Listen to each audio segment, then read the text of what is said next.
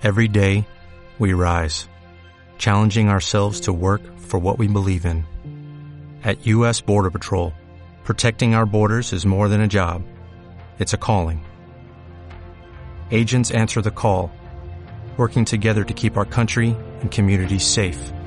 If you are ready for a new mission, join U.S. Border Patrol and go beyond. Learn more at cbp.gov/careers. Hola, vamos a tener una plática a través de este vídeo.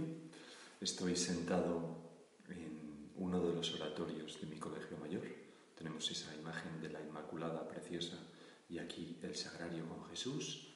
Quizás tú en casa no lo puedes tener, pero vamos a empezar con rezando como siempre un Ave María. Dios te salve María, llena eres de gracia, el Señor es contigo, bendita tú eres entre todas las mujeres y bendito es el fruto de tu vientre Jesús. Santa María, Madre de Dios, ruega por nosotros pecadores, ahora y en la hora de nuestra muerte. Amén.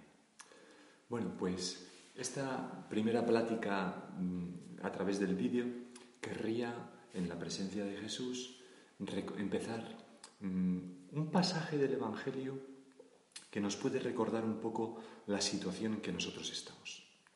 Me refiero a cuando Jesús fue crucificado y enterrado, sepultado. Dice el Evangelio que todos los discípulos estaban reunidos en el cenáculo por miedo a los judíos. O sea, no podían salir a la calle y estaban allí juntos. Y me imagino que estarían tristes porque habían traicionado a Jesús, porque Jesús había muerto en la cruz terrible. Y estarían miedosos, ¿qué va a ser de nosotros? ¿Vendrán los romanos a por nosotros ahora? Y, en esa situación, que es muy parecida a la nuestra ahora, aunque la nuestra no es tan dramática, pero nosotros estamos reunidos y encerrados por miedo, no a los judíos, pero al coronavirus, y tenemos miedo de que venga por nosotros, o quizás sufrimos porque hay alguna, algún abuelo, alguna abuela, algún pariente cercano que, que lo ha cogido, y incluso puede ser, no lo quiera Dios, pero si, si lo ha querido, pues bendito sea Dios, que, que, que alguno algún conocido nuestro fallezca, muera por esto y tenemos miedo. ¿Y qué va a pasar? Podemos estar igual. Pues en esa situación, tú Jesús, te apareces y les dices, la paz con vosotros. La paz con vosotros, que es algo maravilloso, que Dios lo primero que nos diga después de haberle traicionado de, es la paz con vosotros, es como para como para tener paz realmente. Bueno, pues Jesús ahora, a ti y a mí, en esta situación de estar aisladas, de estar que no puedo ir con mis amigas, que no puedo mm, jugar a cosas que me gustan, no puedo entrenar este deporte, ya no, estoy harta de estar sentada delante del ordenador haciendo tareas, lo que sea. En esta situación, eh, Jesús nos dice, la paz con vosotros. Jesús quiere que tengamos paz. ¿Y cómo se consigue esto? Mira, para explicártelo voy a recurrir a una historia de la vida de un santo, San José María, cuando estuvo encerrado seis meses casi, seis meses en el consulado de la legación de Honduras aquí en Madrid, que era un pisito. Estuvo encerrado seis meses durante los primeros años de la guerra, porque, de la guerra civil, porque perseguían a los sacerdotes para matarlos y también a los buenos católicos. Y entonces él y cuatro personas del Opus Dei, más su hermano, el hermano de San José María, pequeño, Santiago, estaban encerrados y ocupaban una habitación. Esa habitación era pequeña, y ponían unos colchones, unas esterillas que recogían por durante el día para poder estar allí. Tenían un cuarto de baño y la comida era tan escasa que en seis meses adelgazó, adelgazó San José María 30 kilos. Bueno, Pues estaban ellos en una habitación y otros refugiados en otras habitaciones, hasta el punto que en el piso había 100 personas, más de 100 personas. Bueno, ¿cuál era el ambiente allí? Lo sabemos porque tenemos un escrito de uno de los que estaba allí. Pues el ambiente era que la gente estaba triste, angustiada, se enfadaba por estar encerrada, pesimistas, eh, no hacían nada, dejaban pasar las horas tontamente hablando y qué ha pasado y en la guerra y no sé qué y no sé cuánto, que nosotros podemos estar así también ahora, ay, y cuántos muertos hay y cuánto no sé qué y cuánto no sé cuánto, todo el día. Pero no hacían nada. Y estaban cada vez más intranquilos. Esa es una de las posibilidades. Nosotros podemos, ante una dificultad, ante un encerramiento, estar tensos, tristes, con miedo, eh, preocupados por lo que hemos dejado fuera. Es una posibilidad. ¿Y qué hizo San José María con los suyos? Pues él, desde el principio, eh, intentó que aquellos mm, tuvieran un horario de cosas que iban haciendo para mm, aprovechar el tiempo y para estar ocupados en cosas productivas, de tal manera que lo pasaban bien y al mismo tiempo también eh, trabajaban y hacían cosas y aprovechaban para hacer cosas que quizás no habían tenido tiempo y tenían ratos de familia estupendos, etc. De tal manera que uno de los que estaba allí decía, cuando terminó el encierro, que uno de esos cuatro que estaban en la habitación con San José María, que no sé si era Álvaro del Portillo, el beato Álvaro, que decía, lo pasé tan bien que aquello me parecía el cielo y me dio pena que se acabara el encerramiento. ¿Te das cuenta qué distinto unos de otros? La paz con vosotros. El Señor quiere que estemos así, con paz, contentos. Y te voy a dar algunos consejos que espero que sean del agrado del Señor para aprovechar este encerramiento, para aprovecharlo bien y para que tú tengas paz. Los tengo aquí apuntados, los voy a mirar. El primero es hazte un horario. Seguro que ya te lo has hecho. Pero hazte un horario no muy exigente, pero que fije cosas importantes. ¿Qué cosas debe fijar ese horario? Lo primero, hora de levantarse. Lo segundo, las horas de las comidas. Lo tercero, el tiempo de estudio. Lo cuarto, esos momentos que vas a dedicar a rezar, a hacer un rato de oración o leer un libro espiritual o rezar el rosario. Ponlo en el horario. Y luego, tiempos para otras cosas que te voy a ir diciendo ahora.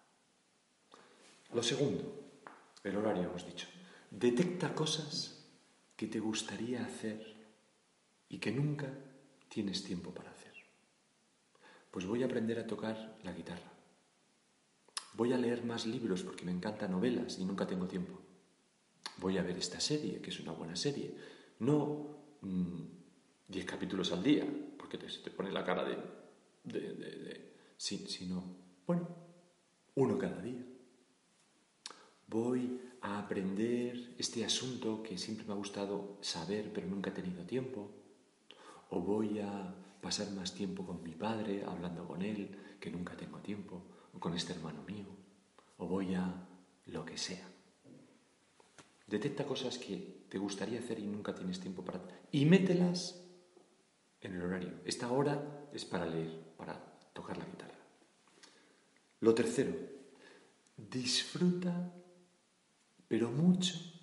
Disfruta, pásalo bien con los tuyos, con tu familia, con tu madre, con tu padre, con tus hermanos. ¿Y eso cómo se puede hacer? Pues, oye, pues jugamos a este juego un rato al día después de comer, vemos juntos esa serie, tenemos un rato de tertulia, hacemos un juego que sea divertido, me disfrazo un día y hago no sé quién. Oye, imaginación al poder, disfruta con los tuyos. Es una ocasión de oro. A lo mejor otras veces no has tenido esta oportunidad que tienes ahora de pasar tanto tiempo con tus hermanos pequeños. Hay un padre que me ha dicho que mm, se ha quedado sorprendido porque nunca había pasado tanto tiempo con sus hijos, de lo buenos que son. Dice, ¿qué hijos tan buenos tengo? Qué simpáticos. Pues esto sería deseable. Bueno, y esas cosas de disfrute a veces no se pueden meter en el horario, surgen espontáneas. Pero si puedes, mete algo, ¿no? Pues un rato de tertulia aquí. O vemos la serie con papá y mamá. Bueno, eso es lo, lo tercero. Y lo cuarto, lo cuarto, cultiva algunos hobbies que tengas. Ya ha salido un poco. Oye, a mí me gusta mucho la moda. Pues cultívala de algún modo, mirando en internet, haciendo no sé qué. A mí me gusta mucho leer, lee. A mí me gusta mucho hacer maquetas, haz maquetas. A mí me gusta mucho la jardinería y tengo un jardín, pues, no sé, ¿cómo se hace?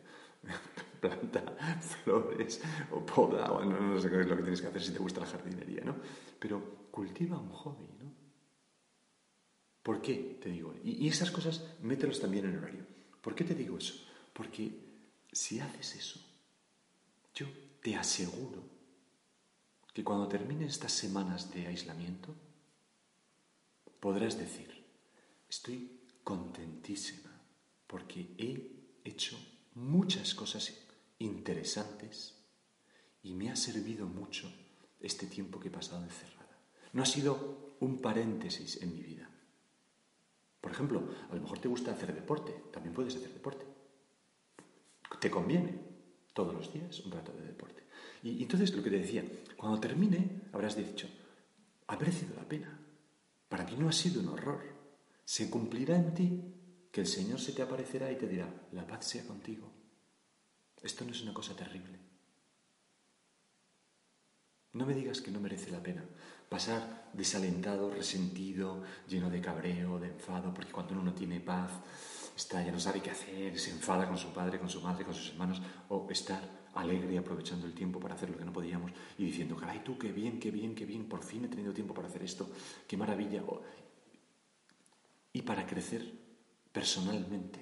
Porque fíjate esto, cuando San José María dio una de las primeras meditaciones que dio en ese consulado de Honduras, que estaban encerrados, todos los días hacían un rato de oración y él predicaba. Una de las primeras cosas que dijo fue, a veces los labriegos mm, le pasó a él en una ocasión, y está apuntado en un número de camino, cuando ven que todo está cubierto de nieve, todo el suelo, no se desesperan, sino que dicen, ahora las plantas, como no pueden crecer para arriba, crecen para adentro. Y eso les hace más fuertes y aguantar mejor el tiempo y dar más fruto a su tiempo. Y entonces San José María decía, vosotros que estáis aquí conmigo encerrados, ¿crecéis para adentro? Es decir, ¿os hacéis mejores personas? ¿Estáis aumentando vuestro trato con Dios? ¿Rezáis más? ¿Sois más generosos? ¿Más trabajadores? ¿Estáis haciendo con vuestra vida algo que merece la pena? Pues Señor, a nosotros nos, nos gustaría vivir así también. ¿A que sí? ¿A que te gustaría no perder el tiempo miserablemente? Fíjate lo que dice San José María. Te voy a leer unas palabras también de una de esas meditaciones. No podemos ser como niños o como locos. Hemos de ser varones fuertes, hijos de Dios, serenos en nuestro trabajo, con esa presencia de Dios continua que nos hace estar en la perfección en las cosas pequeñas. Tu estudio o tu trabajo, que es ayudar en casa, ayudar a tu madre a limpiar, a hacer la comida, lo que sea, a cuidar de tus hermanos pequeños. Hay cosas que son urgentes, esas pueden esperar. Hay cosas que son muy urgentes y esas pueden esperar más, tranquilos, serenos, con peso. A veces estamos, tenemos nuestro horario, hemos metido esas cosas y de repente nos llega un WhatsApp que parece que es urgente. Esas deben esperar más. ¿Estoy estudiando o estoy leyendo este libro? Ya miraré el WhatsApp, porque si no, estamos todo el día dándole vueltas, hablando, hablando, hablando, y se nos pasan las horas sin hacer nada. Y nuestro corazón se contamina de miedo, de aprensión, de tristeza, de inquietud. No merece la pena. No merece la pena. Vamos a crecer para adentro. Señor, te pedimos que en, esta, en este tiempo de aislamiento, en esta cuarentena que coincide con la cuaresma, que yo crezca para adentro, que me haga un horario donde ponga mi tiempo de estudio, mi, plan de vida para rezar y para estar cerca tuya, donde ponga también esos tiempos dedicados a las cosas que me gustan y nunca tengo tiempo, a mis hobbies y a pasármelo bien con mi familia. Y que cuando esto termine diga, bendito sea Dios por este tiempo que nos ha dado, que me ha venido estupendamente y nos ha hecho mucho bien. Pues a la Virgen le pedimos esto. Dios te salve María, llena eres de gracia, el Señor es contigo, bendita tú eres entre todas las mujeres y bendito es el fruto de tu vientre Jesús. Santa María, Madre de Dios, ruega por nosotros pecadores, ahora y en la hora de nuestra muerte. Amén. Pues eso es todo por hoy. Hasta la próxima. Suerte. En Sherwin Williams somos tu compa, tu pana, tu socio, pero sobre todo somos tu aliado, con más de 6.000 representantes para atenderte en tu idioma y beneficios para contratistas que encontrarás en aliadopro.com. En Sherwin Williams somos el aliado del PRO.